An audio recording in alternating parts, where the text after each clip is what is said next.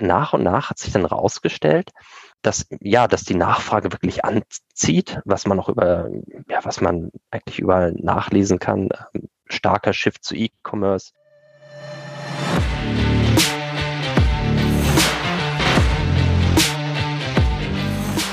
Hallo und herzlich willkommen zum Datenbusiness Podcast. Mein Name ist Bernhard Sonnenschein, ich bin Gründer und Chefredakteur von datenbusiness.de.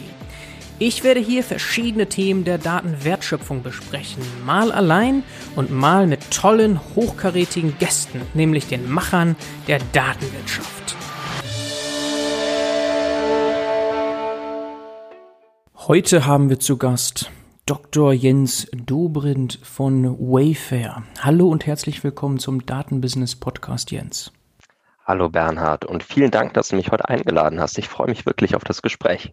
Ich freue mich auch sehr.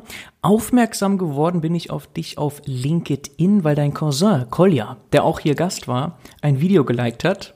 Und das habe ich mir natürlich direkt neugierig angeschaut. Da hattest du so erklärt, was du machst, deine Rolle, deine Aufgaben. Werden wir gleich alles erfahren, was Wayfair macht in dem Bereich, vor allem Pricing. Ne? Und selbst muss ich sagen, bin ich auch schon so eine Art Fanboy von Wayfair. Also ich verfolge das schon ganz lange aus, ich würde sagen, Aktiensicht. also ich finde einfach, Wayfair ist ein super spannendes Unternehmen.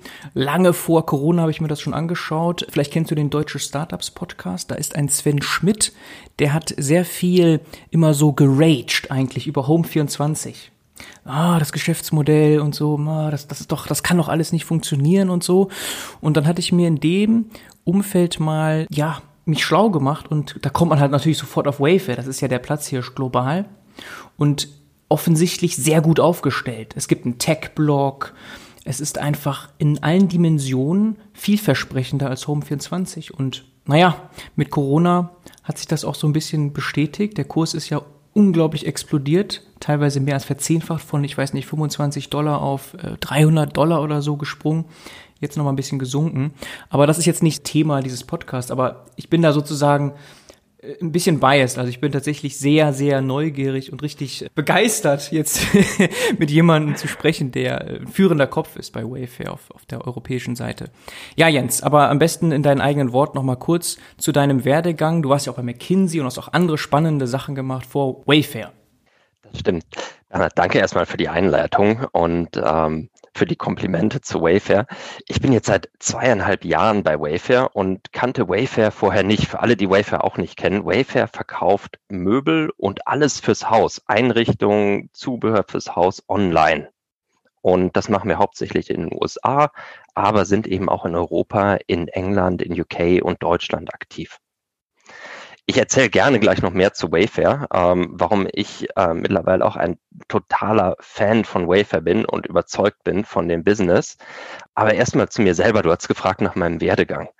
Ursprünglich sah es eigentlich gar nicht danach aus, dass ich irgendwann mal zu Möbeln komme, denn ähm, ich bin studierter Physiker, mhm. habe Quantenphysik studiert, Laserphysik, ähm, habe da relativ lange studiert in Marburg, Bordeaux, München, habe dann auch promoviert in München und Lausanne und ähm, nach der Promotion auch erstmal angefangen, als Physiker in der Laserentwicklung zu arbeiten habe in der Firma gearbeitet meines Doktorvaters an ähm, Speziallasern, wie die gebaut werden, äh, Maschinen programmiert, ähm, in der Werkstatt gestanden, Dinge gefräst und Glasfasern geschnitten und so weiter. Das machen Sie das, wo ich herkomme und wo ich auch sagen wir, mit äh, Daten erstmals in Kontakt gekommen bin. Also Physikstudium ist natürlich Mathematik, angewandte Daten, Daten mit Realität in Verbindung bringen. Mhm. Und irgendwann war mir das nicht genug und ich habe mich fast schon aus dem Blauen heraus bei einer großen Unternehmensberatung beworben, bei McKinsey. Mhm. Und da kommt es mir natürlich entgegen, dass McKinsey auch Leute mag, die mit Daten arbeiten können. Ähm, Physiker, mag man kaum glauben, aber Physiker sind bei McKinsey überproportional erfolgreich. Ja, also viele meiner Kollegen sind auch bei McKinsey gelandet. Tatsächlich.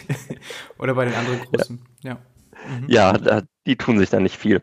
Ähm, und es passt überraschend gut zusammen. Physik, Daten, Naturwissenschaften, Hintergrund, dann Unternehmensberatung im Prinzip. Die Dinge, die man gelernt hat, auf ein Business zu übertragen, die anzuwenden, aber gleichzeitig noch ganz viel nebenher zu lernen, was Kommunikation, Projektführung, Projektmanagement angeht. Mhm. Und dann war ich fast fünf Jahre bei McKinsey, hauptsächlich mhm. als Projektleiter tätig in der Hightech-Industrie, Softwareindustrie, bis dann irgendwann ähm, Wayfair angerufen hat. Mhm. Und ich habe gedacht, ja, klingt ja ganz interessant. Wayfair, ich dachte dann an die äh, Silizium-Wafer, auf denen ähm, Chips gemacht werden. ja, ja, ja. kenne ich mich Kam mit aus. Physiker wieder. ja. Genau, habe ich gesagt, ja, Ätztechniken kenne ich mich aus, äh, Silizium ätzen und so weiter, Silikate. Ähm, lassen wir mal sprechen. Und dann stutzen auf der anderen Seite, die hatten da anscheinend noch nie von gehört, von Reinraumtätigkeit und so weiter und kamen so irgendwie Möbel zurück, Möbel, ob ich das mal googeln möchte. Und ähm, dann habe ich Wayfair gegoogelt, habe gesagt, nee, geht nicht, passt nicht, Möbel mache ich nicht. Und Witzig. habe mich ja. dann aber überzeugen lassen und mich auch mehr mit Wayfair beschäftigt und habe gemerkt, dass es eine ganz faszinierende Firma ist. Eben sehr, sehr datengetrieben, mhm. sehr gute Leute, die da arbeiten, äh, mhm. freundliches Umfeld und ähm, bin so dann über den Umweg eben zu Wayfair gekommen. Das ist ja witzig, dass du wirklich noch nie von Wayfair vorher gehört hattest. E-Commerce, warst du dort schon in dem Bereich, bei McKinsey auch ein bisschen? Nee, gar nicht. Ah, ja. Was macht man in Deutschland als jemand, der Hightech macht? Das ist viel Autoindustrie. Mhm. Das ist so ja, ja. auch wieder sehr datengetrieben. Die Autos gehen ja auch alle in Richtung ähm, ja, Datensensoren, Datenaggregatoren. Ähm, ist wahrscheinlich auch interessant für deinen Blog, was im Bereich Automotive mit Daten passiert und, und Cloud und äh, Datenmonetarisierung. Das ist so ein bisschen mein Background gewesen. Mhm. Äh, von daher E-Commerce komplett neu aber sehr, sehr spannend. Und wie ich dann nachher mitgekriegt habe, es lassen sich doch sehr viele dieser Modelle ähm, aus der Physik gerade dann auf den E-Commerce übertragen. Ja, das wollen wir natürlich gleich erfahren. Gerne nochmal zum Start. Jetzt Wayfair, hast ja schon gesagt, Möbel, aber vielleicht noch ein bisschen mehr zu Wayfair. Ja, sehr gerne. Also, was habe ich über Wayfair gelernt? Erstmal, Wayfair ist ziemlich groß. Mhm. Wir setzen global mittlerweile deutlich über 10 Milliarden Dollar um. Mhm. In Europa auch schon gut über eine Milliarde. Wir haben weltweit 12.000 Lieferanten, in Europa mittlerweile auch 3.000 Lieferanten, die wir managen, mit denen wir zusammenarbeiten, die wir wachsen lassen und ähm, 28 Millionen aktive Kunden global. Mhm. Das sind so die Zahlen aus der Investors Relation Presentation, die kann jeder nachlesen, die kann ich auch ohne weiteres teilen. Mhm. Äh, wie lange gibt es Wayfair so grob? Ähm, Wayfair gibt es seit Anfang der 2000er. Anfang der 2000er. Mhm wurde dann allerdings als CSN Stores gegründet ähm, mhm. von Niraj Shah und Steve Conine. Das sind die beiden Gründer, die übrigens immer noch an Bord sind und das Unternehmen führen. Mhm. Das ist recht ungewöhnlich und die stecken da viel Herzblut rein. Mhm. Der ursprüngliche Ansatz war, die haben Mikrostores gegründet im E-Commerce. Also erstmal eins für Barstools, dann eins für Küchentische, ähm, für Teppiche und dann gab es irgendwann einen riesen Strauß an Mikrostores, mhm. die teilweise übrigens auch in ähm, Europa gegründet wurden, äh, komplett in Vergessenheit geraten, die dann als ähm, CSN-Stores ja, gruppiert wurden. Irgendwann ist ihnen aufgefallen, dass das funktioniert nicht. Ähm, das ist, da lässt sich keine Marke bilden. Und 2011 wurde dann aus CSN-Stores und diesen ganzen Einzelstores Wayfair gegründet, quasi als künstliche Marke. War das so eine Art Franchise vorher? Also, dass natürlich schon dann die Marke da war, aber alle Stores so ihr eigenes Business hatten? Kann man das irgendwie so verstehen? Ähm, nee, diese Marke gab es gar nicht, diese ah, übergreifende. Ah. CSN, das war im Prinzip, ja. Im Hintergrund. Das war die, die, die Mutter, aber vollkommen im Hintergrund, als ah, die Marke okay, nicht oh, bekannt. Okay, das ist ja extrem komplex und dezentral. Also, das irgendwie alles dann unter einem Hut zu managen, das äh, kann man sich sofort vorstellen, dass das extrem schwierig ist, global. Ja, und diese Stores wurden dann eben alle zusammengefasst unter einem Store, ähm, noch mit ein paar Submarken. Wir haben vier Submarken in den USA, so für den ähm, sagen wir, höherwertigen Bereich und noch für ein paar Spezialbereiche. Aber im Wesentlichen ist es diese eine Marke Wayfair. Mhm. Aber heißt das, es gibt stationär auch Stores, Wayfair-Stores? Nein, ähm, nee. ich glaube, wir haben jetzt ein Outlet in Boston, aber das ist eigentlich nicht das, was Wayfair ist. Wayfair mhm. ist rein online, online mhm. Pure Play. Mhm. Ähm, wenn ich von Stores rede, dann reden wir wirklich von Online-Stores. Okay, also okay. Weil ich hatte gerade direkt das Bild so irgendwie, das gibt so verschiedene damals Möbelhäuser uh, und die wurden jetzt alle vereint. Aber nein, ich habe ja auch noch nie irgendwo einen Wayfair-Store gesehen. Das hätte mich jetzt sehr gewundert. ja, okay. Ja. Mhm. Also sieht man schon, wie sehr es Richtung Online geht, dass wir da auch wirklich nur noch über den Online-Store denken. Aber das differenziert Wayfair auch, dass viele unserer Konkurrenten doch noch wirklich diese ähm, Brick-and-Mortar-Stores haben, diese riesen Möbelhäuser auf der grünen Wiese, die natürlich wahnsinnig teuer sind. Und wir sind ein reiner Online-Player und verkaufen da eben Möbel, ähm, Haushaltsgeräte, ähm, alles rund ums Haus. Mhm. Ja, ich habe jetzt tatsächlich auch die erste Bestellung mal gemacht, so als Vorbereitung zum Podcast. Ist noch nicht angekommen, dauert ein bisschen anscheinend. Zwar ein paar Bürostühle. Aber ja, wahrscheinlich Weihnachtsgeschäft und äh, generelle, genereller Run auf Wayfair äh, führt dazu, dass natürlich Lieferzeiten vielleicht jetzt nicht irgendwie Next Day schon, äh, schon erledigt sind. Ähm, aber das kannst du auch nochmal gleich vielleicht mehr erklären. Also glaube ich, jetzt haben wir verstanden, was Wayfair macht. Ist im äh, Möbelsegment online Pure Play aktiv global ausgerollt und wahrscheinlich Nummer eins. Kann man das so sagen? In den USA, ja. Da sind wir okay. eigentlich der, was sagt man, das ist die Go-To-Location für alles rund um Home and Living. Mhm. In Europa noch nicht. Da wachsen wir stark, aber wir sind noch nicht die Nummer eins. Genau, weil hier gibt es ein Home 24, ein Westwing und andere. Aber ich meine jetzt so global gesehen, also insgesamt als eine Company seid ihr wahrscheinlich schon global die größte? Oder gibt es ja immer noch Companies, die online Pure Play? Also ich meine, Ikea ist jetzt, kann man ja nicht ganz vergleichen, ne? Nee, Ikea ist nicht direkt vergleichbar. Ob wir global die Nummer eins sind, ich weiß es ehrlich gesagt nicht. Mhm. Könnte man sagen, äh, vielleicht im Online-Pure Play-Bereich. Äh, viele unserer Konkurrenten haben dann doch noch ein breiteres Segment, ähm, Full Catalog Player, so im Bereich Amazon oder Walmart. Aber ich schaue ehrlich gesagt auch gar nicht so darauf, ob wir jetzt die Nummer eins sind und den größten Umsatz machen. Ich glaube, das, was wichtig ist, ist, dass man das beste Kundenerlebnis liefert. Also, dass Kunden wirklich die Produkte auf der Seite finden, die, die sie wirklich wollen, auch besondere Produkte. Mhm. Ich glaube, das macht Wayfair auch anders. Also wir haben eine extrem breite Auswahl und versuchen das eben zu managen. Und man findet nicht eben nur diese 10, 20.000 Standardprodukte auf Wayfair, die man jetzt in einem XXX-Lutz finden würde, sondern es gibt auch ausgefallene Produkte. Es gibt nicht nur diesen ja, einen Teppich oder diese tausend Teppiche, sondern es gibt viele Zehntausende Teppiche, aus denen man auswählen kann. Mhm. Und diese breite Auswahl und auch das Liefernetzwerk dahinter zu managen, das ist das, was Wayfair besonders macht. Ah, also da äh, schlägt das Data Science Herz direkt sehr stark. Ja. Wenn man hört so, ah, es gibt ganz viele Produkte, dann denkt man direkt an Recommendations, weil man muss ja irgendwie das auch alles ordnen, wenn dann die potenziellen Käufer sich durch den Store klicken, dass man da dann auch entsprechend des User-Profils gute Produkte anbietet. Aber äh, worauf ich noch mal kurz zurückkommen möchte, du hattest in einem Nebensatz erwähnt, eine hohe Zahl an Lieferanten in Europa. Das hat mich jetzt gerade etwas überrascht. Das heißt, das Sourcing findet statt aus auch Europa und gar nicht so sehr aus Asien, China? Ähm, doch, beides. Beides. Also ähm, das Liefernetzwerk, das, das stimmt, das ist wirklich komplex und ähm, das zu managen ist auch gar nicht ohne. Äh, du sagtest schon, da schlägt das Data Scientist Herz höher. Ja, da, das kann man nicht mehr alles manuell machen. Da muss Automatisierung ran und so weiter. Mhm. Aber wenn wir uns die, die Supply Chain, die globale angucken. Wir haben viele Lieferanten, die über Wayfair angebunden sind, die dann aus eigenen Lagerhäusern verschicken, die aber häufig ihre eigenen Produkte, ihren Supply aus Asien holen und den dann in eigenen Lagerhäusern haben. Wir haben aber auch eigene Lagerhäuser und das ist ein großer Teil des Business. Wir nennen die Castlegate und häufig holen wir dafür Lieferanten direkt aus Asien Produkte, die eingelagert werden und dann aus unseren eigenen ähm, Warenhäusern verschifft werden. Das ist ein Service, den wir äh, Lieferanten anbieten und auch sagen wir, ein, eine wichtige Differenzierung, wenn man die Lieferzeiten weiter verkürzen möchte. Was du schon sagtest, die kurze Lieferzeiten für Bürostühle sind wichtig.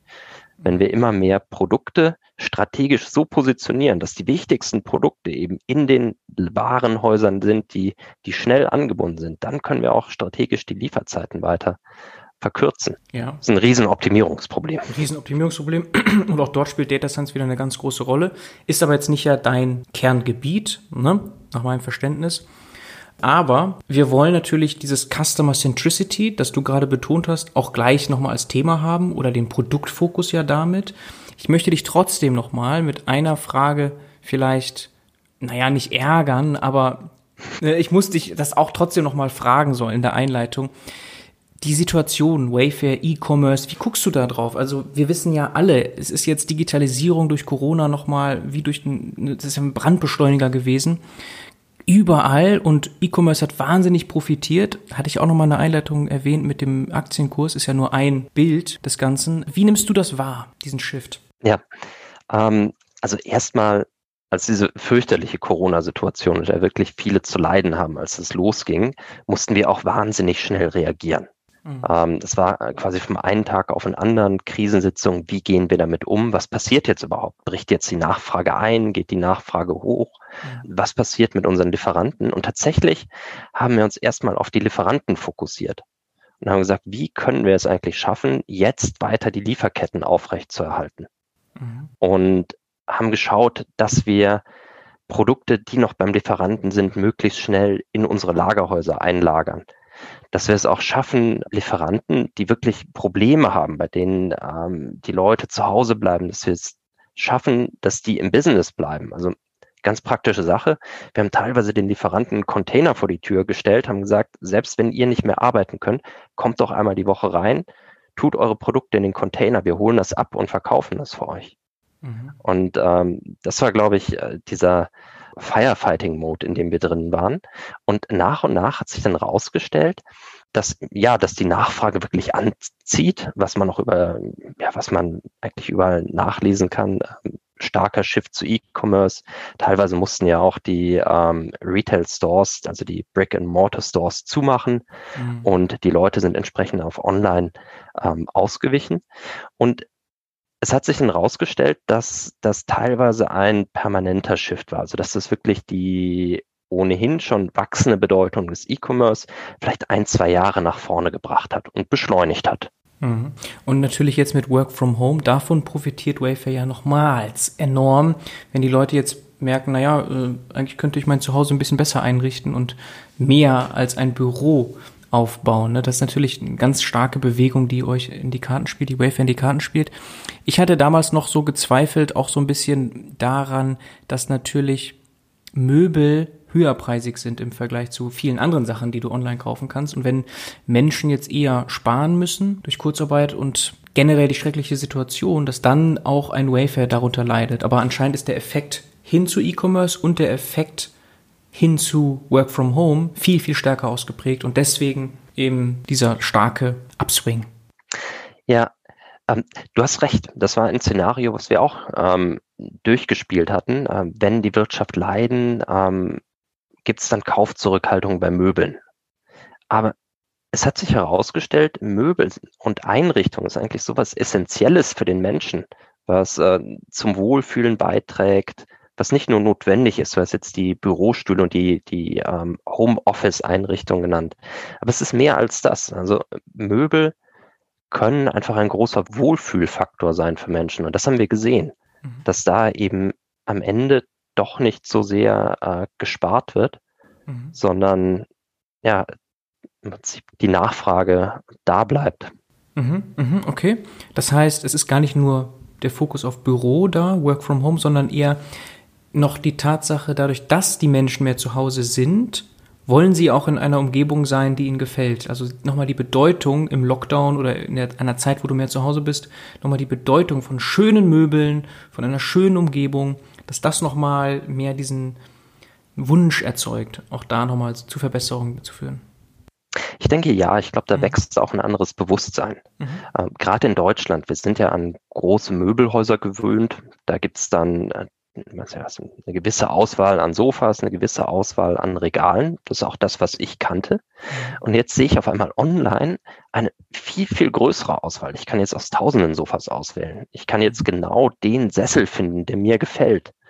Und ähm, diese Geschmäcker werden jetzt bedient. Und ich glaube, dass das den Menschen auch Spaß macht auszuwählen zwischen schönen Dingen mhm. und genau das zu finden, was einem selber gefällt, was die Persönlichkeit widerspiegelt.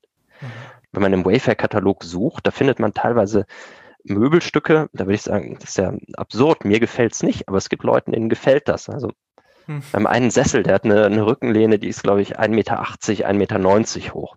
Mhm. Die taucht regelmäßig wieder auf, wenn wir nach möglicherweise falschen Produktdimensionen suchen. Da ist ja ein Sessel mit komischen Dimensionen. Ist der Ausreißer. ja. ja, ist ein Ausreißer, totaler Ausreißer, muss irgendwie ein Fehler sein, müssen wir korrigieren. Aber nee, der Sessel existiert und es gibt Leute, denen gefällt das. Ja. Und das ist total schön. Ja, das ist wirklich sehr schön. Okay, dann verstehen wir den, den Upswing in der Hinsicht sehr gut super spannend. Jetzt wollen wir natürlich trotzdem im Datenbusiness Podcast über Daten sprechen und du bist dort die richtige Ansprechperson als Director EU Pricing Profit Management Competitive Intelligence. Da spielen überall Daten eine ganz große Rolle. Du kannst aber selber gerne den Schwerpunkt mal legen, wenn wir über deine Aufgaben sprechen. Ja, klar. Also meine Hauptaufgabe ist wirklich das Pricing und Profit Management. Also wie können wir die Preise im Katalog so setzen, dass wir langfristig profitabel wachsen. Mhm. Und Preise spielen eine ganz große Rolle. Zum einen ähm, müssen Preise so gesetzt sein, dass sie unseren Kundinnen und Kunden gefallen, dass gekauft wird, dass wir wachsen, dass die Leute äh, zufrieden sind mit dem Preis-Leistungs-Verhältnis, das erbracht wird. Dann kommen die Kunden wieder, wir wachsen, unsere Lieferanten sind zufrieden, die machen mehr Umsatz mit Wayfair auf der Plattform und gleichzeitig müssen wir es schaffen, ähm, ja, sag mal, äh, keinen Verlust zu machen, das Ganze profitabel zu machen. Du hast eben über den ähm, Aktienkurs gesprochen. Ein großer Teil war davon, dass Wayfair jetzt eben erstmals profitabel ist. Das hat mhm. dazu beigetragen. Und ähm, diese Balance zu halten, das ist gar nicht einfach. Mhm. Die Preise so zu setzen, dass man langfristig profitabel setzt. Und um das zu machen, müssen wir sehr, sehr geschickt die Margen setzen. Wir müssen wissen, ähm, wo sind, müssen wir sehr, sehr kompetitiv sein mit welchen Produkten und wo sind Produkte von einer Beschaffenheit, wo die Marge auch höher sein kann. Mhm. Elasticity of Demand, das heißt, wie ändert sich die Nachfrage mit einer Preisänderung, spielt eine ganz große Rolle. Mhm. Und das gut zu schätzen, das ist natürlich Datenbusiness. Mhm. Das ist eine ganz große Analyse von, welche Produkte werden angeschaut, welche werden dann gekauft, ähm, wie können wir daraus im Prinzip diese Elasticity of Demand herleiten, um dann das in unsere Preisfindung auch einfließen zu lassen. Also wirklich die Nachfrage, die wir auf der Seite sehen. Mhm. Also sehr dynamisch. Äh, ist das so dynamisch, dass das quasi pro Minute sogar angepasst wird? Also kann es sein, dass ich, wenn ich jetzt mir Sachen anschaue, fast schon zugucken kann, dass sich Preise ändern? Nein, weil das würde ja mein Vertrauen irgendwie, irgendwie stark ja. beeinflussen. Du sprichst eine ganz wichtige Komponente an. Ähm, es gibt da die zweite Balance ist zwischen wie exakt wollen wir sein mhm. und wie stabil. Denn es gibt natürlich diesen Consideration Cycle. Das heißt, gerade im Bereich Möbel sehen wir, dass ähm, unsere Kundinnen und Kunden sehr, sehr genau auswählen. Man sieht, ein Kunde kommt, schaut sich ein Produkt an, vergleicht es mit anderen Produkten, schläft nochmal eine Nacht drüber und dann kommt die Kaufentscheidung. Mhm. Wenn wir in der Zwischenzeit vielleicht die Preise ändern, das kann so eine Kaufentscheidung dann stören. Das kann den Entscheidungsfindungsprozess stören und eben auch Vertrauen in die Preise beschädigen. Und deshalb hat man hier wieder eine andere Balance. Das heißt, wie häufig wollen wir das eigentlich machen? Was ist ein guter Zeitpunkt, um einen ja. Preis anzupassen? Mhm. Ja, also bei den Airlines kennt man das ja. Dynamic Pricing ist da schon ganz lange Standard und da hat man sich ja als Kunde daran gewöhnt und man hat so eine gewisse Transparenz, dadurch, dass man ja sehen kann, wie die so ausgelastet sind, die Flugzeuge, dass es schon fast logisch ist, wenn irgendwie jetzt das Ganze ein bisschen knapper wird, dass die Preise dann sofort steigen. Also das hat man da schon so ein bisschen mehr als normal angenommen. Aber im mhm. E-Commerce generell ist das noch ein bisschen schwieriger abzubilden und gerade bei Möbeln wahrscheinlich, wo die Kaufentscheidung nicht so schnell passiert. Das stimmt. Ähm, vielleicht zu den Airlines. Also Airlines ist in dem Fall nicht der richtige Vergleich, denn wir würden nicht nach Knappheit eines Produkts den Preis anpassen. Also wenn mhm. das jetzt irgendwie der letzte Stuhl ist, dann auf einmal den Preis hochzusetzen, ähm, ich glaube, das, das fänden unsere Kunden auch nicht gut. Aha. Sondern es, es ist vielmehr wirklich der, der langfristige Blick, wo, wie wollen wir die Preise langfristig stabil setzen, dass ähm, ja im Prinzip ein gutes Kauferlebnis geschaffen wird mhm. und auch Vertrauen, dass wir wirklich äh, gute und faire Preise anbieten. Okay, das ist interessant. Ähm, vielleicht ganz kurz dazu, äh, weil du eben gesagt hast, Elastizität der Nachfrage. Das ist ja sonst immer so, dass man sagt, Angebot, Nachfrage, bestimmen den Preis. Jetzt ist es hier aber ja so, dass ihr nachproduzieren könnt oder nachproduzieren lassen könnt. Das heißt, äh, ist es deswegen keine Restriktion. Im Grunde ist alles immer verfügbar oder zumindest nachproduzierbar. Das heißt, es geht wirklich nur um die Nachfrage. Deswegen diese Betonung auf Nachfrage, Elastizität. Kannst du das noch ein bisschen kommentieren? Ja, komme ich gleich zu. Mhm. Zu dem Punkt, was macht Möbel ein bisschen speziell? Und ähm, du hast gesagt, man kann es ja eigentlich immer alles verfügbar haben. Aber das ist eigentlich nicht der Fall bei Möbeln. Denn äh, Möbel sind in der Hinsicht speziell, gerade die größeren Stücke, dass die verkauften Stückzahlen gar nicht so groß sind. Das heißt, angenommen, ich würde jetzt irgendwie Mehl oder Erdöl verkaufen eine, eine wirkliche Commodity. Da habe ich einen ständigen Nachfluss. Ich kann im Prinzip meine Nachfragepreis zusammen, äh, den, den, den Zusammenhang zwischen Nachfrage und Preis kann ich sehr genau beziffern. Mhm. Es ist fast schon kontinuierlich, dass dieser äh, Waren- und Verkaufsstrom läuft. Bei Möbeln habe ich sehr, sehr granulare Verkaufsevent. Das heißt, ich habe zum Beispiel ein Sofa, das wird jetzt einmal im März verkauft, dann wird es im Juni verkauft, dann wird es im Juli verkauft die Datenlage ist deutlich dünner. Mhm. Viele dieser Produkte, die ähm, ja, werden auch erst made to order produziert. Okay, also gerade so richtig hochpreisige Tische vielleicht. Das kann durchaus sein, mhm. ja. Mhm. Das sind keine Unikate, das nicht. Ist ja kein Design-Möbelladen. Aber es nimmt diesen Extremfall durchaus auch an, dass Sachen erst produziert werden, wenn sie bestellt werden. Mhm. Das ist interessant. Ja, genau. Das wirkt sich dann natürlich auf die Lieferzeiten aus. Du hast schon gesagt, Lieferzeiten ist wieder was anderes, was die Nachfrage beeinflusst. Wenn jetzt was in zwei Tagen lieferbar ist, dann ist das was anderes, als wenn es erst in zwei, drei Wochen aus irgendeinem anderen Land geliefert wird. Mhm. Und all das spielt eben rein bei der Nachfrage. Also es ist nicht nur Preis, sondern Lieferzeit spielt auch noch eine Rolle. Und das macht im Prinzip aus einer Datensicht das Möbelbusiness so interessant. Mhm. Ähm, wir haben sehr, ähm, ja, in dem Sinne fast schon eine dünne Datenlage, dass die Verkaufsevents halt nicht den kompletten Datenraum abdecken, sondern ich habe hier mal ein Verkaufsevent zu dem Preis mit, ähm, mit der Lieferzeit. Dann haben wir natürlich unsere High-Running-Produkte, wo die Datenlage dichter ist. Und die Kunst besteht es nun, das, was wir aus den Produkten, die wirklich äh, viel verkauft werden, also die, die High Runner mit dichter Datenlage, das auf Produkte mit wenigen oder gar keinen Verkaufszahlen zu übertragen. Und das ist ganz spannend, mhm. denn da bist du sofort in dem Bereich ähm, der Produktähnlichkeiten. Was macht eine Produktähnlichkeit aus? Äh, was können wir jetzt übertragen? Was können wir von den Daten, die wir haben, übertragen auf Produkte, wo wir keine Daten haben? Mhm. Okay. Das ist dann Machine Learning natürlich am Werke. Also Ähnlichkeit bestimmen über verschiedenste ja. Features von, also Farbe nicht, weil man ja viele Produkte in verschiedenen Farben auch ordern kann, aber einfach ist es ein Stuhl, ist es ein Tisch, mal so ganz grob die Kategorien, aber dann auch mal Subkategorien etc. Ne? Das alles äh, automatisiert, nehme ich an, muss geschehen. Ja. Mhm. Und du sprichst Machine Learning an. Da ist man, glaube ich, bei einer zweiten Besonderheit in dem Bereich ähm, weite Produktauswahl und Möbel. Ähm, die Datenlage ist häufig sehr, sehr ja, noisy, muss man sagen. Denn wo kommen unsere Daten her? Wenn ich jetzt Produktähnlichkeiten betrachte, häufig spielt, wie du sagtest, die Farbe eine Rolle, dann spielt die Produktgröße eine Rolle. Und es kommt regelmäßig vor, dass ein Lieferant das dann bei uns einfach falsch eingibt. Da wird ein Punkt mit einem Komma verwechselt, da ähm, wird vielleicht ja, eine Farbe verwechselt, da passieren Fehler. Und diese Fehlertoleranzen müssen wir einbauen in die Algorithmen.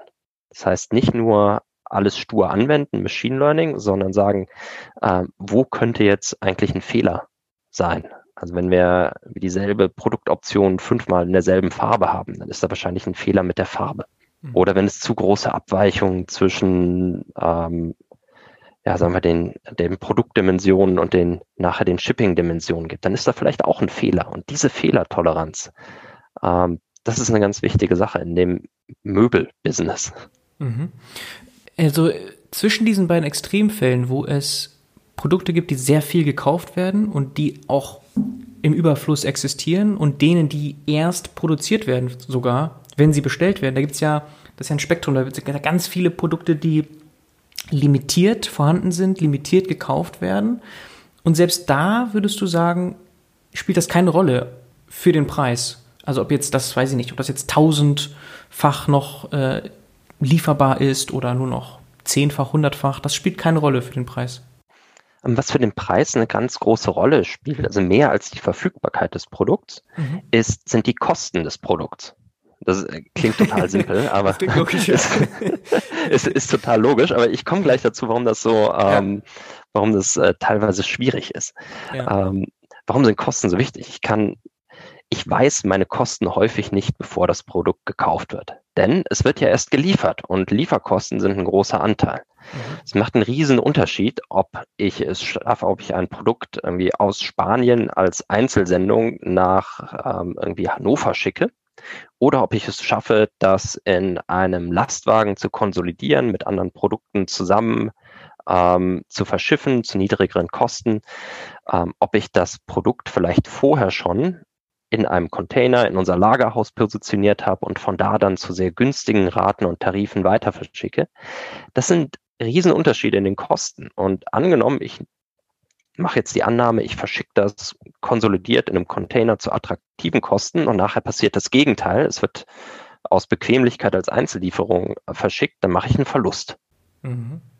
Und dementsprechend muss ich gerade für solche Produkte sehr, sehr genau schätzen können, was sind eigentlich die Kosten? Was ist die Wahrscheinlichkeit, dass das nachher jemand als Einzellieferung verschickt versus es wird konsolidiert in, im Bulk verschickt? Mhm. Und auch da ist wieder eine dünne Datenlage. Ich muss wieder ähm, Annahmen für verschiedene europäische Länder machen, um dann zu möglichst genauen Kostenschätzungen zu kommen. Und erst dann kann ich im Prinzip meine, meine Marge oben draufsetzen.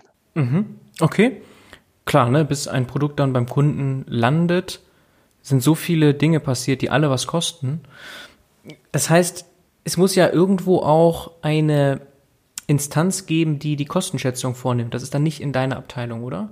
Doch. Auch bei dir? Das Aha. fällt auch in meinen Bereich, genau. Mhm. Das ist der zweite große Bereich. Das eine ist, äh, wie setzen wir die Preise, wenn die Kosten bekannt sind, aber auch, wie schätzen wir diese Produktkosten weil das ist ja eine direkte Funktion von der Execution eigentlich. Also wenn ihr es schafft, wenn Wafer es schafft, Dinge sehr optimal, effizient zu gestalten, in der Supply Chain, in äh, vielen anderen Dimensionen auch, dann sinken die Kosten und dann hat das ja einen Einfluss auf das Pricing. Und das Kostenthema, das ownst du auch oder dein Team.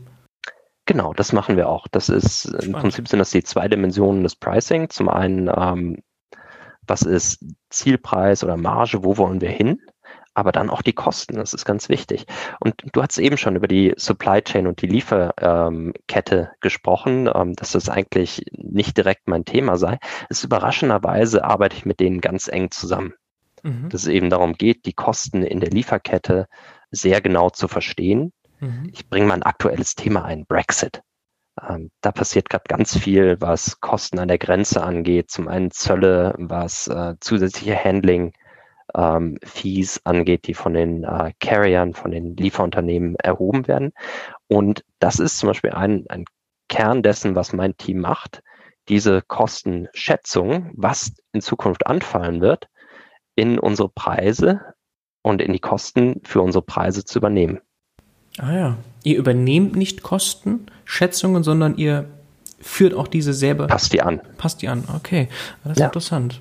Okay, Kosten und dann Pricing. Und das natürlich A, hochdynamisch und dann aber auch hoch heterogen von Produkt zu Produkt kann ja nicht ein Modell funktionieren. Das ist ja nicht one size fits all, sondern da müssen ja verschiedenste Methoden und Algorithmen vereint werden. Das stimmt. Also in der Regel ähm, läuft es so, dass wir auf verschiedenen Produktgruppen unterschiedliche Algorithmen laufen haben für diese Schätzung, mhm. je nachdem, wie, ähm, ja, das, äh, das ist ganz spannend. Also je nach Business-Realität müssen wir andere Modelle anwenden. Mhm. Für sehr dünne Datenlage, für sehr dichte Datenlage, für hohe Varianz in den, in den Kosten, für niedrige Varianz. Mhm. Und das ist ziemlich spannend, denn es bedeutet, dass ich nicht einfach stumpf ein Modell anwenden kann und die Realität ausblende, sondern es ist eigentlich Realität mit Modellierung, mit Data Science zu vereinen.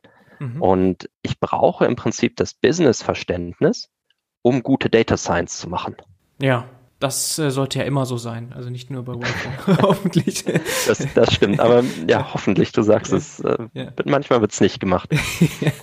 genau. Äh, das ist wirklich, also da kann man sich sehr viel vorstellen, zumal du ja auch als Titel hast EU-Pricing, das heißt, natürlich auch die geografischen Unterschiede müssen berücksichtigt werden. Ne? Also in Deutschland sind dann gewisse Produkte vielleicht günstiger oder teurer, je nachdem, als in, ich weiß nicht, in Österreich oder in Spanien, Italien oder so, ne? Mm, ähm, meinst du mit teurer als Einkaufspreis oder? Beides, ne? also sowohl die Kosten und dann davon abhängt auch der Preis. Also zumindest kannst du ja nicht einheitlich, weil du hast den Titel Director EU Pricing, du kannst ja nicht für ja.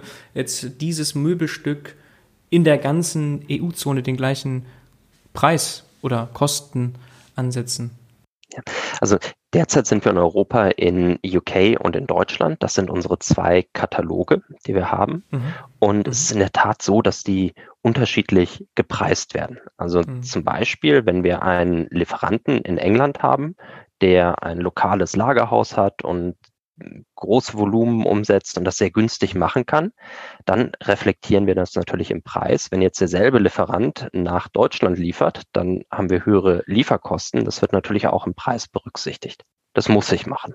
Okay, interessant. Ähm, witzigerweise höre ich ganz oft das Thema Pricing von McKinsey-Leuten. Ich meine, du bist ja ex-McKinsey, aber äh, das ist, ähm, ist das irgendwie typisch, dass man bei McKinsey, wenn man was mit Daten macht, auch ganz oft was mit Pricing zu tun hat. Also so, es, ich kenne viele Startups, die Gründer sind Ex-McKinsey-Leute und die machen dann, äh, ich meine, Smart Pricer kennst du vielleicht, die machen das Thema Pricing für ähm, so, ähm, ich glaube, Theater, Kinos und so weiter. Und dann gibt's äh, auch andere, die gerade entstehen, wie das Startups mit Ex-McKinsey, Ex-McKinseyanern, ich weiß nicht, ob man das so sagen kann, die auch Pricing machen. Und äh, auch hier im Podcast hatte ich schon ähm, Ex-McKinseyana, die auch von Pricing gesprochen haben, was sie da reinbringen in, in die Unternehmen. Ist das, äh, das ist kein Zufall, ne? Also bei McKinsey ist das ein ganz großes Thema, Pricing. Ich glaube, in allen Unternehmensberatungen ist äh, Pricing ein großes Thema. Es gibt auch einige, die sich sogar darauf spezialisiert haben. Und das liegt daran, dass Unternehmensberatungen natürlich daran gemessen werden, wie schnell können sie ein messbares Ergebnis produzieren. Und der Preis ist da natürlich ein sehr willkommener Hebel. Mhm. Am Preis, da kann ich im Prinzip von einem auf dem anderen Tag was ändern und sehe was. Mhm. Kostenänderungen auf der anderen Seite, das ist eine Sache, das dauert Zeit, das ist im Prinzip Dirty Business. Mhm. Ähm, Gibt es auch viele Unternehmensberatungen, die das machen, aber das hat eine andere Zeitskala. Mhm.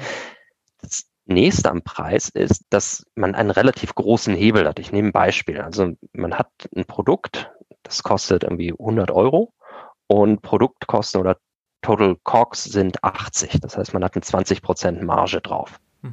Wenn ich jetzt ähm, den Preis für das Produkt um 10 Prozent erhöhe auf 110, dann habe ich die Marge von 20 auf 30 erhöht und habe einen 50 Prozent höheren Profit. Das ist gewaltig. Den Profit um 50 Prozent erhöhen. Da müsste ich ja ähm, Kosten, ähm, ja, in Kostensparung ist sowas sehr, sehr schwer umsetzbar. Beim Preis ist es eine Sache, die man schnell umsetzen kann. Und häufig wird unterschätzt, wie die Nachfrage darauf reagiert. Also natürlich ähm, geht wahrscheinlich bei 110 die Nachfrage etwas runter, mhm. aber diese 50 Prozent Profiterhöhung, die überkompensiert das in der Regel. Und das haben halt viele Unternehmensberatungen verstanden, dass da ein großes Potenzial ist und deshalb machen die das gerne. Okay, sehr schön. Und Habt ihr das alles in-house entwickelt oder, weil ich gerade Startups ja erwähnt habe, holt ihr euch da noch Expertise von außen rein? Wir arbeiten in-house. Ich glaube, das ist eine Sache, die Wayfair speziell macht. Wir wollen die wichtigen Sachen wirklich in-house entwickeln. Mhm. Und was Wayfair auch speziell macht, ist, es wird viel Wert darauf gelegt, richtig gute Leute zu Wayfair zu bringen und die für Wayfair zu begeistern. Mhm. Und dadurch baut sich ihm über Zeit eine wirklich schöne Expertise auf, dass wir dann auch eigentlich keine externe Expertise brauchen. Die wichtigen Sachen, die wissen wir wirklich, wie wir, wie man sie selber macht und haben da auch sagen, ein, ein State of the Art entwickelt. Mhm. Wie ihr Leute anheuert, wen ihr anheuert, weil das kam in dem Video, das ich eingangs erwähnt habe, ja auch nochmal zum Ausdruck, weil ihr ja auch entsprechend noch Führungskräfte sucht. Kannst du das noch ein bisschen kommentieren? Wie geht ihr da vor und gerne auch, wen sucht ihr eigentlich? Was für Leute sind das? Nochmal kurz zurück. Also State of the Art, wie wir te Dinge technisch umsetzen. Also ich glaube, wir haben ähm, einfach sehr gutes technisches Know-how, äh, Pricing, Know-how in-house. Mhm und entwickeln das auch ständig weiter. Mhm. Aber dazu braucht es eben gute Leute, wie du sagst. Wie, wie heuern wir die an? Also ich glaube, Hiring ist, ist und Recruiting ist bei allen äh, größeren Firmen ein großes Thema, denn man sucht ständig Leute, die ja so gut sind wie die existierenden Teams oder besser und will die begeistern. Mhm. Ähm, was bei Wayfair hinzukommt, wir fokussieren uns sehr stark auf Diversität. Mhm. Also wir wollen es eben schaffen, ähm, Leute aus allen, äh, mit allen Hintergründen anzusprechen, internationale Leute mit unterschiedlichsten Hintergründen. Und da spielen Videos, in denen man sich vorstellt, eine große Rolle. Denn wenn man diesen persönlichen Kontakt herstellt und zeigt, wer ist man eigentlich, wie arbeitet man, dann senkt man die Hürde für Leute, sich zu bewerben, die sich normalerweise vielleicht nicht bewerben würden. Für die Wayfair vielleicht noch das irgendwie US-amerikanische Unternehmen ist, was nicht so bekannt ist, wo man sich vielleicht nicht natürlicherweise bewerben möchte. Aber wenn man das Gesicht dahinter zeigt, dann ja. bewerben sich mehr Leute, die es normalerweise nicht tun würden. Und das ist schön. Mhm. Weil es ja immer noch um Menschen geht, dass man dann vielleicht sehen kann, aha, der Jens arbeitet dort und äh, so sieht er aus, so redet er. Das macht ja viel aus. Ja. Also das ist ja, das ist ja de facto so, wenn sich jemand bewirbt und das Glück hat, angenommen zu werden, dass er dann mit dir zusammenarbeiten darf. Macht ja Sinn, dann vorher dich schon irgendwie zu sehen, zu hören. Ich denke auch. Und das, mhm. ähm, das vielleicht einige Leute ermutigt, sich zu bewerben, die es sonst nicht tun würden. Ja, was mich Denn, überrascht hatte, äh, ja, ich lass, lass dich aussprechen. Nee, geh du ruhig.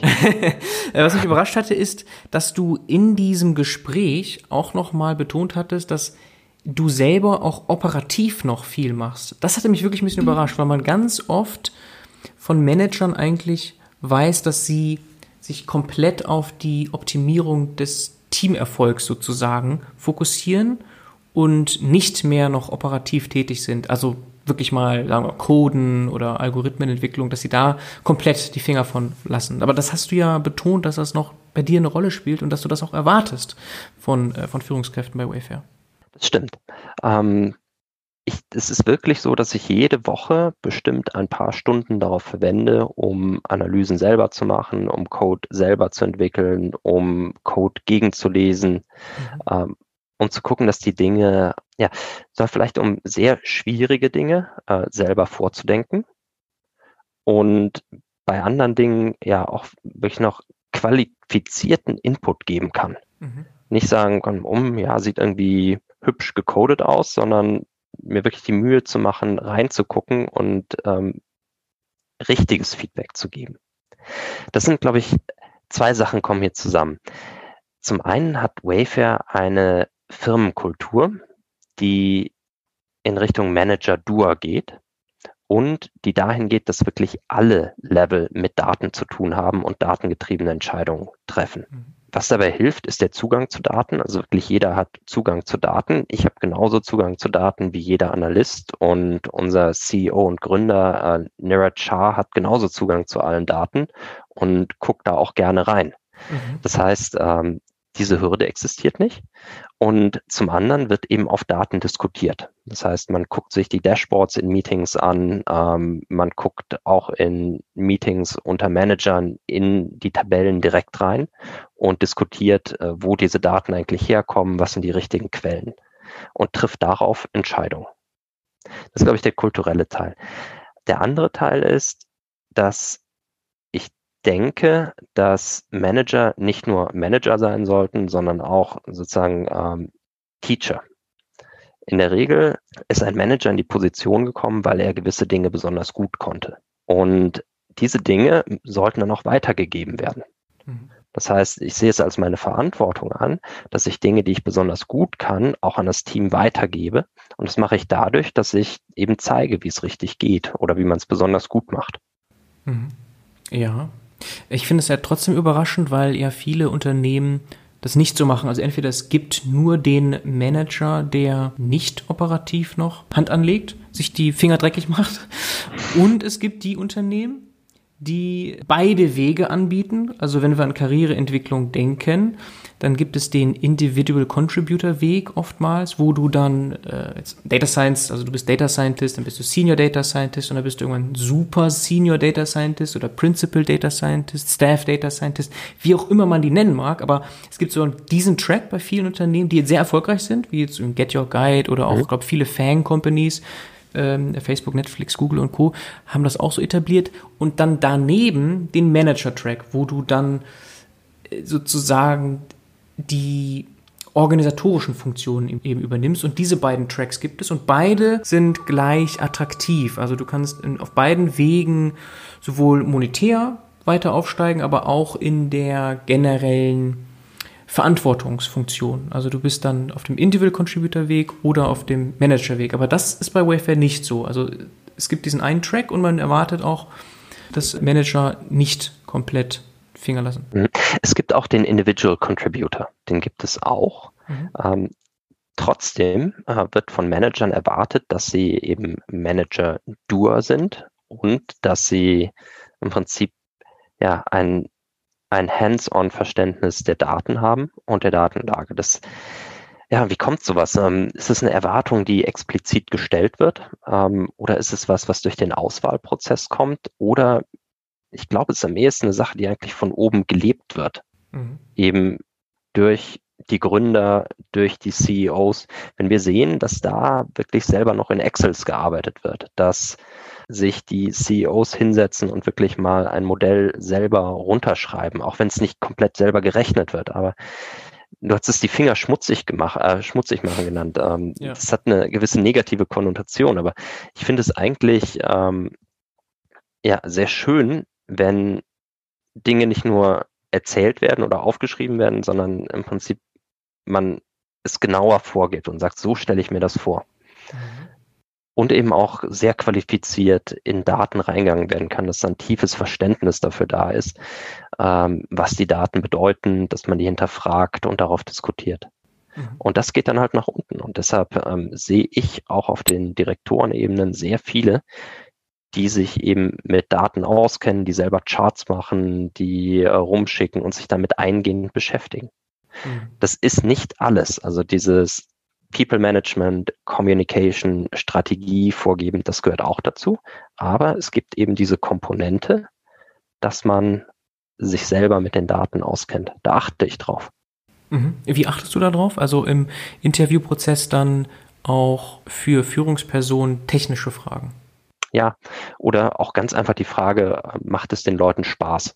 Ich sage, ähm, hier bei Wayfair, du wirst selber mit Daten zu tun haben, das ist die Erwartung. Mhm. Und es gibt die Leute, denen macht das Spaß, die freuen sich dann auch. Das, ja, mhm. das, das, macht mir wirklich Freude. Ich will das nicht aufgeben als Manager. Mhm. Ich merke, dass ich auch Management-Talente habe, mhm. aber dieses, ich kenne mich selber aus, ich kann gewisse Dinge selber tun, das macht mir auch Spaß. Ich möchte das beibehalten. Mhm. Und das ist schön. Ich glaube, das ist äh, schön, dass man das anbieten kann. Mhm. Es gibt auch die, denen das keinen Spaß macht. Die sagen, ich bin froh, dass ich da raus bin, dass das andere für mich machen, habe ich nie besonders gemocht. Ähm, dann spricht man halt drüber und dann ist das im Zweifel halt äh, kein Match, dann passt es nicht. Mhm. Aber ich glaube, das ist das, was die Kultur einer Firma ausmacht. Ja, und das ist auch so schön, einen Insider zu haben, der dann genau darüber sprechen kann. Dann wissen A, potenzielle Bewerber, was auf sie zukommt aber auch B, wir alle als Zuhörer gewinnen nochmal einen schönen Eindruck eigentlich zur Kultur des Unternehmens Wayfair, weil das ist, glaube ich, schon besonders. Also, dass wirklich das gefordert wird bis in höhere Führungsebenen bis hin eigentlich ja zum CEO, dieses ja nicht nur datengetrieben sein, weil das kannst du ja auch sein, ohne selber in Excel-Tabellen zu schauen, indem du eben ja Leute hast, die zu dir reporten und die wiederum alles den Daten entlocken und danach ausgerichtet handeln. Aber nein, es ist wirklich, jeder soll nicht nur Zugriff haben, sondern auch mit den Daten arbeiten, technisch, je nach Abteilung arbeiten. Das ist spannend. Das ist äh, sicherlich ein, was Besonderes. Ja. Es ist natürlich so, dass es in einigen Funktionen mehr ist, in anderen weniger, aber jetzt gerade so in den analytischen Richtungen würde ich sagen, das ist so, ja. Hm. Okay, das heißt also, du machst ein paar Stunden pro Woche jetzt ein bisschen, ein äh, bisschen Coden, aber du denkst auch über Mathematik nach, Modellierung und das, das kann man sich schon so vorstellen. Das ist tatsächlich so. Also ja, ähm, teilweise ist wirklich äh, Coden dann in Python oder eben in SQL, was weiß ich, das ähm, gehört dazu, aber manchmal ist es wirklich, ich nehme das Papier und dann werden Formeln geschrieben. Ja. Ähm, und mathematische Modelle, die ich dann an die Data Scientists gebe und sage, so stelle ich mir das vor. Was denkt ihr? Habe ich auch diese Woche wieder gemacht, habe ich äh, Varianzanalysen gemacht. Da geht es darum, wenn sich irgendwie eine, wenn eine Inputgröße ähm, auf unseren Preis, irgendwie, wenn da eine gewisse Varianz, eine Unschärfe drauf ist, was ist eigentlich das Profitrisiko? Ähm, wie wirkt sich das nachher aus? Mhm. Äh, und das sind Sachen, die typischerweise, die man in der Physik auch macht. Ja, kommt mir bekannt Und äh, ja, genau. Das sind solche Sachen. Namen, ne? aber, ja. ja. aber es ist, es ist ganz ähnlich. Ähm, ja wie, wie kann ich mich so aufstellen, dass ähm, ich besonders insensitiv gegen Rauschen und Varianz in einer gewissen Inputgröße bin? Ja. Äh, wie kann ich das machen? Das habe ich in der Physik genauso gemacht und das kommt jetzt teilweise wieder, dass ich das so mache, ähm, Korrelationen rechnen und so weiter. Ja. Ähm, natürlich setze ich das nicht bis ins kleinste Detail um, mhm. aber es gehört schon zu meinem Job, dass ich in der Lage bin, diese Überlegungen anzustellen, das so aufzuschreiben, dass es dann eben auch von anderen umgesetzt werden kann und ähm, ich dann auch genau weiß, wie wurde das gemacht. Mhm. Und ist das nicht auch eine Challenge so Richtung Diversität, weil du hattest ja eben betont, das ist auch eine Stärke, dass man dann nicht zu stark schielt auf Physik vielleicht oder Mathematik, sondern auch wirklich, weiß nicht, Geisteswissenschaftler dann anheuern kann? Ähm, ist das eine Challenge so? Ähm, vielleicht ja. Allerdings ist es so, im Auswahlprozess, das ist eine gute Frage, kurz mal nachdenken. Ähm, es ist nicht so, dass wir uns dann zu sehr auf einen Typ einschießen, weil wir dann im Auswahlprozess doch komplett offen sind, was der Hintergrund der Leute ist. Und es kommt mehr darauf an, äh, was können die Leute, sind die Leute smart, können die sich weiterentwickeln. Mhm. Und ähm, so ja, wenn man sehr basierend auf den Interviews und auf ähm, der Performance im Interview von gewissen Cases, die wir machen, ausgeht, so kommt Diversität dann, glaube ich, zustande. Mhm. Wir dürfen halt nicht zu früh filtern. Also wir legen nicht den Filter an und sagen nur Physiker, ja. ähm, sondern das ist halt relativ offen. Mhm. Und ähm, das ist, denke ich, für Diversität auch wichtig. Mhm. Okay, ja, die Skills müssen ja trotzdem da sein, das ist ja gar keine Frage. Ne? Das stimmt. ja. Ich mache auch ähm, sehr früh die Interviews selber, dass ich mit den Leuten spreche, häufig schon direkt nach dem Recruiting-Screen, um eben persönlich einen Eindruck zu kriegen. Mhm. Und ähm, gewinnen dadurch, glaube ich, auch einen ganz guten Einblick in die Diversität der Kandidaten. Mhm. Wer ist alles an Wayfair interessiert und ähm, bisher schlägt sich das auch gut in der Diversität des Teams nieder. Okay, sehr schön. Ja, du hast ja gesagt, das ist eine Sache, die Wayfair ausmacht, dass, dass ihr da auch sehr erfolgreich seid. Äh, wir müssen zu einem Abschluss kommen, äh, Jens. Ich könnte dich noch so viel fragen, weil ich da selber wirklich sehr neugierig bin, aber ja, wir müssen zu einem Abschluss kommen und vielleicht noch als Ausblick, wir sind jetzt im Weihnachtsgeschäft, äh, ist wahrscheinlich super busy. Umso dankbarer bin ich dir, dass du dir die Zeit genommen hast. Also ich nehme mal an, dass auch jetzt bei euch der Laden brummt, umso mehr noch. Äh, ich warte ja, wie gesagt, auf meine Bürostühle und äh, das ist nicht so schlimm, aber ist wahrscheinlich einfach viel los bei euch, ne? Ja, es ist schon, es ist wirklich das, was wir Peak-Zeit nennen. Ja. Also da, wo ja, es ist das nicht nur das Weihnachtsgeschäft, auch das Vorweihnachtsgeschäft rund um Black Friday, Cyber Monday und so weiter. Ja. Das ist traditionell das, die Zeit, wenn E-Commerce boomt. Ja. Ähm, bei uns geht's dann, sagen wir, vor Weihnachten etwas früher runter. Ähm, Möbel haben ja etwas längere Lieferzeiten. Die Leute wollen es vor Weihnachten geliefert haben und ja. dann Ah, ja. ich bin voll in die Peak Time gekommen jetzt. Ja, genau. Ah, also es ist wirklich Peak Time. Das heißt, ja, es ist eine, eine busy Zeit, aber Wayfair entwickelt sich auch ständig weiter. Mhm. Und ähm, es stehen gerade so viele neue Projekte an, Verbesserungen, die man dann in den nächsten Monaten, Jahren auf der Webseite sehen wird, wie sich das Kundenerlebnis noch weiter verbessert, ja. ähm, wie noch mehr Produkte gezeigt werden, wie man sie einfacher finden kann, mehr Informationen auf der Seite. Und das passiert gerade alles. Und vielleicht um nochmal auf die Daten zurückzukommen, das Geschäft läuft gut. Ich glaube, Wayfair steht echt gut da, aber gleichzeitig sehen wir in den Daten noch so viele Sachen, die besser laufen könnten. Ich muss meinem Team manchmal sagen, ähm, es läuft gut, ihr seht die ganze Zeit die Sachen, die noch besser laufen können. Das ist, weil wir eben diese Datenlage haben. Ja. Hier kann was verbessert werden, da. Und das finde ich das Spannende, ähm, dass es noch so viele Möglichkeiten gibt, ja. die wir in den nächsten Jahren umsetzen können. Und da wird viel kommen. Da wird viel kommen, okay. Ihr werdet den Markt richtig crashen. Hoffentlich. Richtig nochmal Gas geben. Und vor allem ja jetzt auch schon profitabel. Vielleicht noch ganz kurz dazu, äh, wärt ihr auch profitabel gewesen ohne Corona? War das nur eine Frage der Zeit oder ist das wirklich ein Skalierungseffekt jetzt nochmal gewesen? Corona ist hauptsächlich Skalierung. Ja. Profitabilität, das ist wirklich ein Langzeitprozess gewesen. Da kamen jetzt einige Sachen zusammen. Ja, okay. Ja, super. Dann äh, will ich auch mal den Tech-Blog verlinken. Vielleicht kommt da ja auch dann noch mal mehr drauf.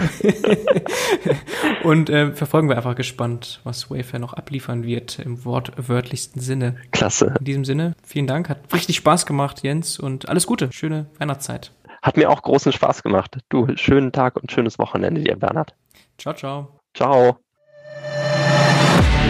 Feedback zum Podcast gerne an info at datenbusiness.de. Wer ansonsten mit mir zusammenarbeiten möchte zu allen Fragen rund um Datenwertschöpfung, darf gerne vorbeischauen auf headsofdata.de oder zu deutsch datenchefs.de. Für zur gleichen Seite. Zusammen maximieren wir den wirtschaftlichen Nutzen deiner Daten. Würde mich sehr freuen, wenn wir bald voneinander hören.